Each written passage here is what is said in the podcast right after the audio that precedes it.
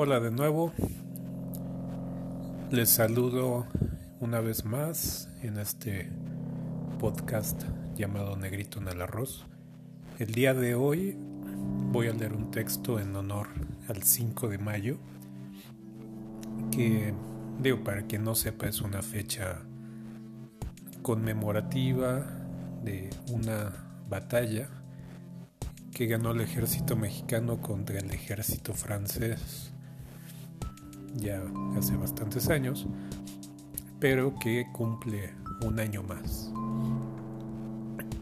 Lo particular es que este año, eh, aquí en la ciudad de Puebla, no habrá festejo. Generalmente el festejo es un gran desfile, eh, se le llama cívico-militar, que son escuelas, eh, algunos sindicatos, empresas, diferentes actores y eh, pues la milicia, ¿no? el ejército. Em, la verdad desconozco cuántos años lleva realizándose, pero hoy lo que se, se hace notar es que no, se, no habrá tal, tal festejo, tal, eh, tal desfile, solamente un, una ceremonia ahí entre políticos eh, que llevarán una ofrenda floral al monumento del general Ignacio Zaragoza que lideró aquella batalla. Una batalla de que se ganó de una guerra que se perdió, eh, pero bueno, al final es parte de, la historia mexicana. Y algo interesante que se puede decir de, de aquello es que Estados Unidos de América por hace más o menos unos 10 años, le calculo, ha adoptado este día del 5 de mayo como una especie de celebración de la hispanidad allá en su territorio. Y eh, recientemente una amiga italiana eh, me preguntaba que por qué por qué pasaba eso, ¿no? ¿Por qué escogieron el 5 de mayo cuando no es el día de la independencia eh, mexicana, pues? Y, yo aventuraba algunas respuestas. Decía que puede ser por aquel odio acérrimo o tirria acérrima que tienen eh, los estadounidenses a los franceses, ya que ese día se derrotaron a los franceses, o aventuraba también con esta amiga, que tal vez decir 5 de mayo es más fácil que decir 15 de septiembre en inglés, ¿no? Imagínense, o recreando como lo dicen, 5 de mayo, 5 de mayo, o 10, 15 de septiembre, puede ser eh, algún ahorro muy eh, pragmático en la lengua, que en eso los estadounidenses son especialistas.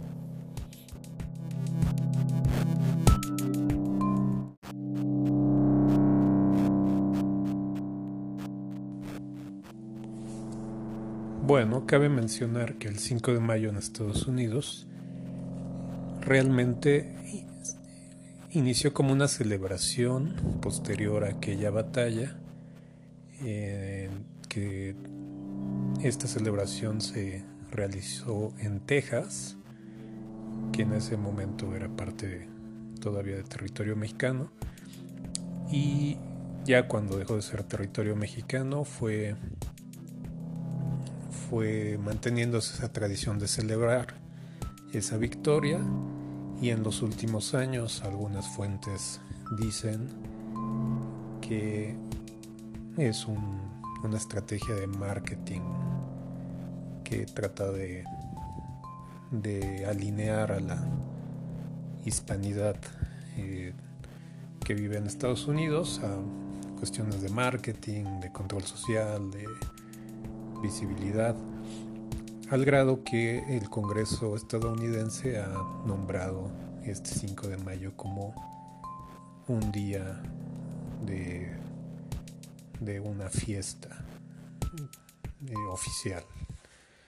Pero bueno, el día de hoy, el negrito en el arroz, tiene que ver con esta actitud nacionalista eh, que viene ligada a este tipo de fechas, ¿no? que pueden ser una, una pequeña, eh, un pequeño instante en la historia, pero que al fin y al cabo define toda una identidad o, o da de beber a este nacionalismo, en este caso mexicano, que a veces puede llegar a ser xenofóbico o puede ser algún tipo de totalitarismo o intolerancia. Eh, y he escogido para esta, para esta ocasión a un escritor que es eh, bastante irreverente. Yo lo conocí cuando yo era muy joven. Eh, se llama Jorge García Robles. lo conocí a través de las páginas de los suplementos culturales del diario La Jornada, aquí en México. y les voy a leer de una selección de textos que hizo exactamente la jornada de un libro que se llama Utilería de 1996, un fragmento que se llama Chile Chipotle. No quieras ser mexicano. No te sientas orgulloso de ver ondear la bandera tricolor. En realidad no representa nada. Hacerlo limita tus posibilidades vitales. No llores al escuchar el himno nacional. No dejes que te atrape el redil nacional. Llora con los himnos de todos los países del mundo, solo con uno. No quieras que la selección de fútbol gane siempre. Aprende a desear que pierda. Comenzarás a librarte de corsés nacionalistas. Dirige la mirada hacia el suelo, hacia la tierra que pisas Comprende que esa tierra no es mexicana, que es solo tierra. Tu cuerpo no tiene nacionalidad. Tu alma está bastante más allá del Congreso de la Unión, de la Asamblea General de las Naciones Unidas, de cualquier constitución nacional. Ejercicios para desnacionalizar la mente. 1. Toma la bandera nacional tricolor y cose sobre su superficie banderas de otros países. Luego coge unas tijeras y despedaza todo. Arroja los trozos a la basura. 2. Graba en una cinta de varios canales los himnos nacionales de distintos países. Mézclalos hasta que ninguno se distinga. Escúchalos de nuevo y bailalos en slam. 3. Asiste al Estadio Azteca cuando juegue la selección nacional y lleva contigo una bandera del equipo extranjero. Los 90 minutos lanzarás gritos en contra de la escuadra mexicana y porras a favor de la contraria. De preferencia, siéntate en medio de la porra mexicana.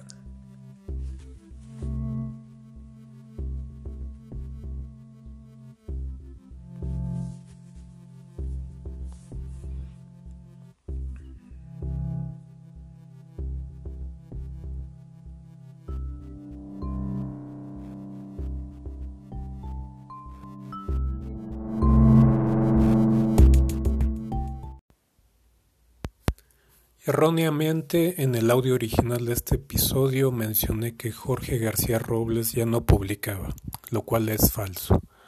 El autor me contactó y me pidió aclarar con la audiencia mi error. Aquí les dejo en la descripción del episodio un par de links con su obra. Una disculpa a Jorge y a la audiencia de Negrito del Arroz y les invito a disfrutar de su obra.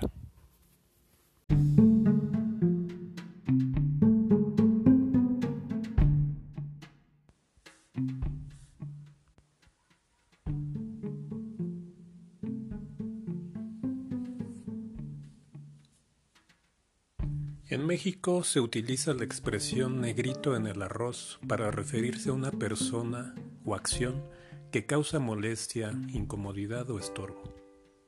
Esta es mi selección de textos, personajes o situaciones que resaltan de entre la homogeneidad y la blancura.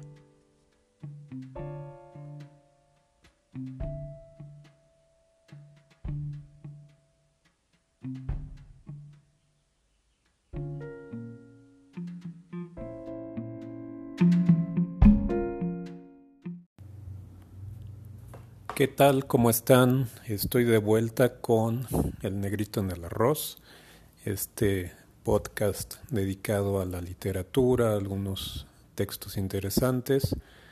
Eh, casi este mes de abril se, eh, se cumple un año de que inicié esta idea de, grabar estos audios y, y organizarlos como podcast.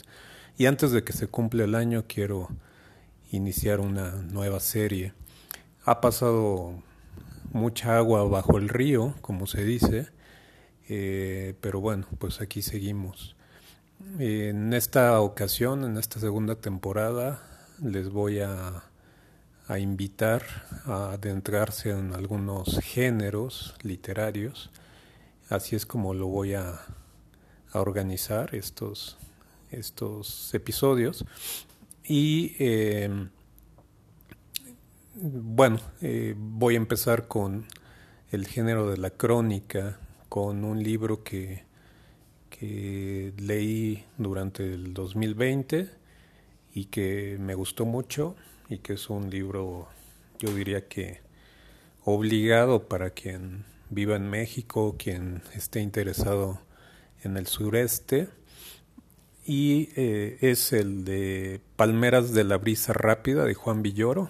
Juan Villoro es un escritor mexicano que es eh, particular, que tiene, creo yo, grandes dotes de cronista y que recientemente eh, pues ha sido premiado y, y muy, muy mencionado en algunos artículos periodísticos.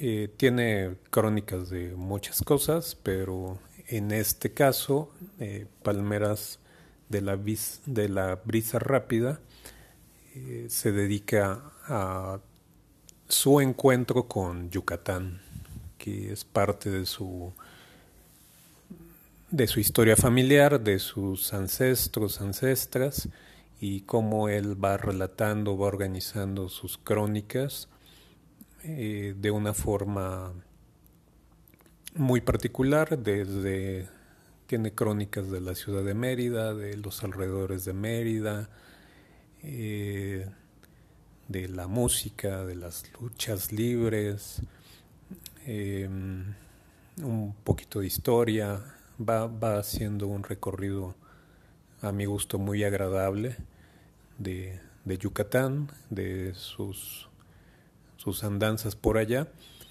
Y eh, cabe decir que el libro es de 1989, ha tenido muchas reimpresiones y bueno, yo tuve la oportunidad de trabajar eh, y también visitar eh, Mérida, alrededores, varias, varias comunidades de Yucatán y bueno, es algo muy, es una experiencia muy particular, muy que se vive de una forma muy personal, sobre todo cuando pues no eres de origen maya ni de origen yucateco, ¿no? Entonces em, les voy a leer simplemente un, fragmento muy pequeño eh, acerca de él cómo va va argumentando hacer una crónica de Yucatán, cómo, cómo se enfrenta a eso, pero pues les invito a, a leer el libro completo porque es, es una delicia. Y desde aquí les mando eh, muchos saludos y abrazos y cariños a amigos y amigas de Yucatán que, que puedan estar escuchando este, este podcast.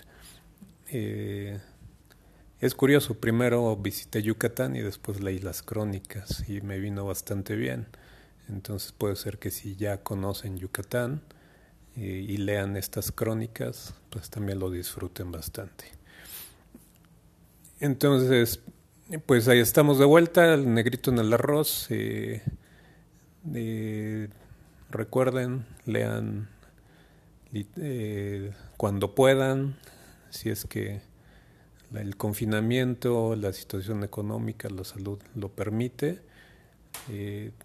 Un libro antes de una red social, ¿qué les parece? Les mando un abrazo y por aquí vamos a estar. Gracias.